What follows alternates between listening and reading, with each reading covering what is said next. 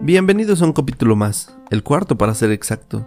El día de hoy hablaremos de un artículo o un objeto muy representativo de la Mixteca y de todo México, pero que nuestra Mixteca se volvió un gran productor. El día de hoy hablaremos del petate. Quédense con nosotros.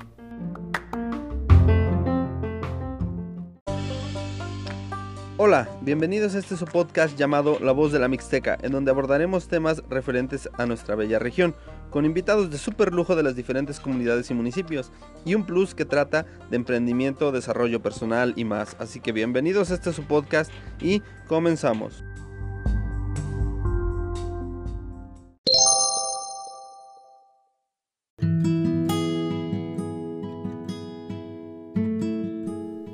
Bienvenidos una vez más y muchas gracias por acompañarnos en un capítulo más. Hoy hablaremos del petate, que más que un artículo, un objeto o un artefacto, es un símbolo de la cultura mexicana y mixteca.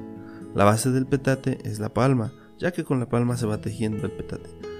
La palabra petate proviene del náhuatl petatl, que es un tapete o estera hecho de fibras de palma entretejidas. Su creación y uso se remonta a la época precolombina, donde este objeto era tan valioso ya que solo los gobernantes se podían sentar en él, y aunque existen muchos más objetos hechos con palma, tales como sopladores, tenates y un sinfín de artesanías, hoy solo hablaremos del petate. El petate era un símbolo de la unión de la vida y la muerte. Por ello también era el lugar donde los pueblos prehispánicos ponían sus altares. Su calidez resguarda fiestas, nacimientos, y también era el nido donde los cuerpos se juntaban. En aquel tiempo el petate tenía muchos símbolos. Para algunas culturas era, era un elemento importante en su ciclo vital, ya que era el lugar donde se daba luz a los nuevos integrantes y también era donde las mujeres se hincaban reverencialmente para moler el maíz y era el lugar místico de los sueños. A la llegada de los españoles se siguió conservando esta tradición, ya que era un objeto que se usaba en muchas ocasiones. Se usaba para dormir. Se tendía en el piso y ahí dormía la gente, y durante el día se podía enrollar y guardar colgado o recargado en un rincón y quedaba el espacio libre para poder trabajar y hacer labores domésticas. Por la noche, cuando se iba a dormir, se volvía a desenrollar y se usaba. También se usaba para enterrar los cuerpos. Cuando alguien moría, se tendía el cuerpo sobre un petate y ahí se velaba, Posteriormente se llevaba al panteón o donde se fuera a sepultar y se depositaba en el hoyo enrollado en un petate y se le echaba la tierra encima. Ya que anteriormente no había cajas o solo tenían acceso a ellas las gentes o las personas de dinero. Así pues el petate formaba parte de toda la vida de las personas hasta la muerte. Durante el día, si se quería poner a solear algún tipo de grano o semilla, se hacía en petate ya sea frijol, maíz, semilla de calabaza o trigo, para después poder prepararlo y comerla. Durante las cosechas también se usaba el petate. Se tendía una petatera en el piso, o sea, varios petates juntos, y se echaba el frijol encima y se trillaba con burros para poder después extraer la paja y quedaba sobre los petates el grano, que después solo se aventaba para quitar polvo y residuos de paja y quedaba listo para llevar a la casa. Lo mismo era con el trigo.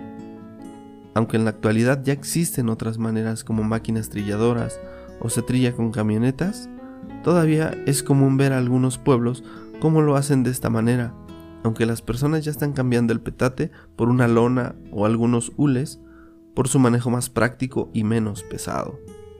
En las ferias patronales también era muy común el uso de este objeto, lo que ahora vemos en los puestos de la feria como lonas arriba o cubriendo los puestos, antes eran petates que cubrían los puestos donde se vendían cosas como pan, nieve, dulces tradicionales o cualquier otra mercancía que se estuviera exhibiendo. Se tendía sobre un petate y sobre él se vendía la mercancía. Así pues, llegamos hasta nuestros días, donde ya con todo tipo de avances y materiales sintéticos, su uso y fabricación ha mermado de manera significativa. Y aunque antes las personas los hacían también para ganar unos pesos, ya que los vendían a otras personas para poder tener algo de dinero. Ahora ya no es tan común ver a gente haciéndolos, por el bajo costo que éste tiene y el arduo trabajo que éste conlleva.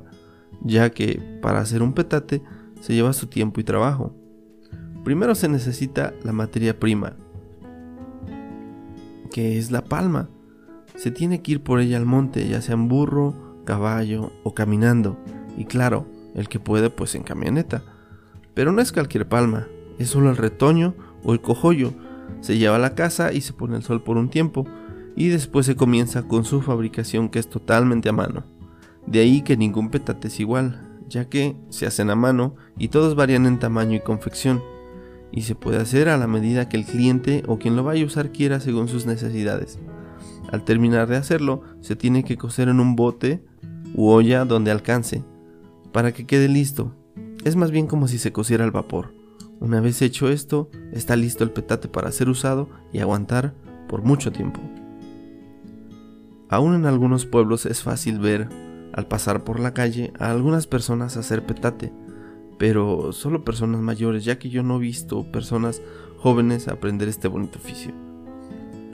Pues yo creo que por el precio tan bajo y el mercado tan limitado, ya que un petate comprado por un mayorista es pagado alrededor de los 30 o 40 pesos y su elaboración lleva horas, si no es que días, dependiendo de su tamaño o detalles, ya que ahora ya no se usa por necesidad, más bien por lujo o decoración.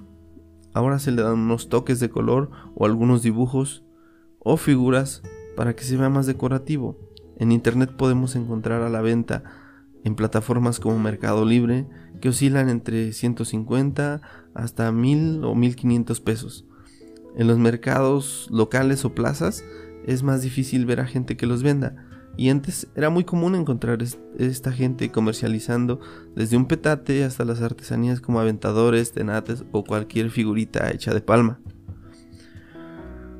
En lo personal, mi abuelita Juanita hacía petate por la mañana, por la tarde o en cuanto tenía un tiempo libre. Tejía petate.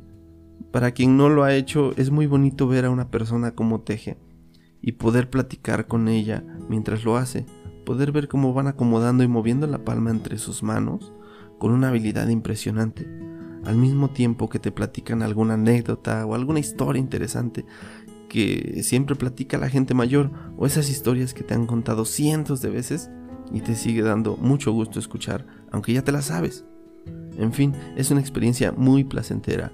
Muchos de ustedes podrán recordar a sus abuelas o mamás, tías, primas, Seguramente alguien de su familia hacía o hace petate y no me dejarán mentir acerca de esto. Pues esto ha sido una breve plática de lo que es el petate. Cabe señalar que el petate no solo es mexicano, sino que se usaba y se sigue usando en varios países de Latinoamérica y el Caribe.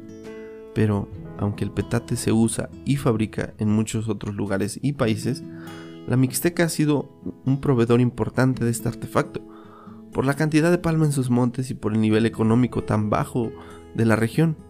Esto llevó a la gente a buscar maneras de generar ingresos y los encontraron en la fabricación de este y muchas otras artesanías de palma, convirtiendo a la Mixteca en un productor de petate. Y los mayoristas aún, aún pueden verse llegar a los pueblos y comprar petate a las señoras para después poder revenderlo en las grandes ciudades. Investigando un poco me encontré que en Cuitzeo, Michoacán, se lleva a cabo la Feria del Petate, el Tule y el Pulque, el día 28 de noviembre, en una comunidad llamada San Agustín del Pulque, que pertenece a Cuitzeo, donde se presentan todo tipo de artesanías de palma y tule, donde también se puede degustar gastronomía de esa zona, como el mole de guajolote, corundas y atole de guamiel.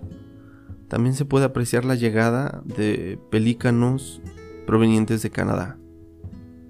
También en Michoacán, pero en Morelia, su capital, se lleva a cabo el Torito de Petate, que es una festividad de música y color, con gente cargando sobre sus hombros un armazón cubierto con esteras, hojas, cuero de vaca, papel o cartón y hasta arriba una cabeza de toro tallada en madera todos bailando con banda y tambora, para, para anunciar que el carnaval terminó y comienza la cuaresma.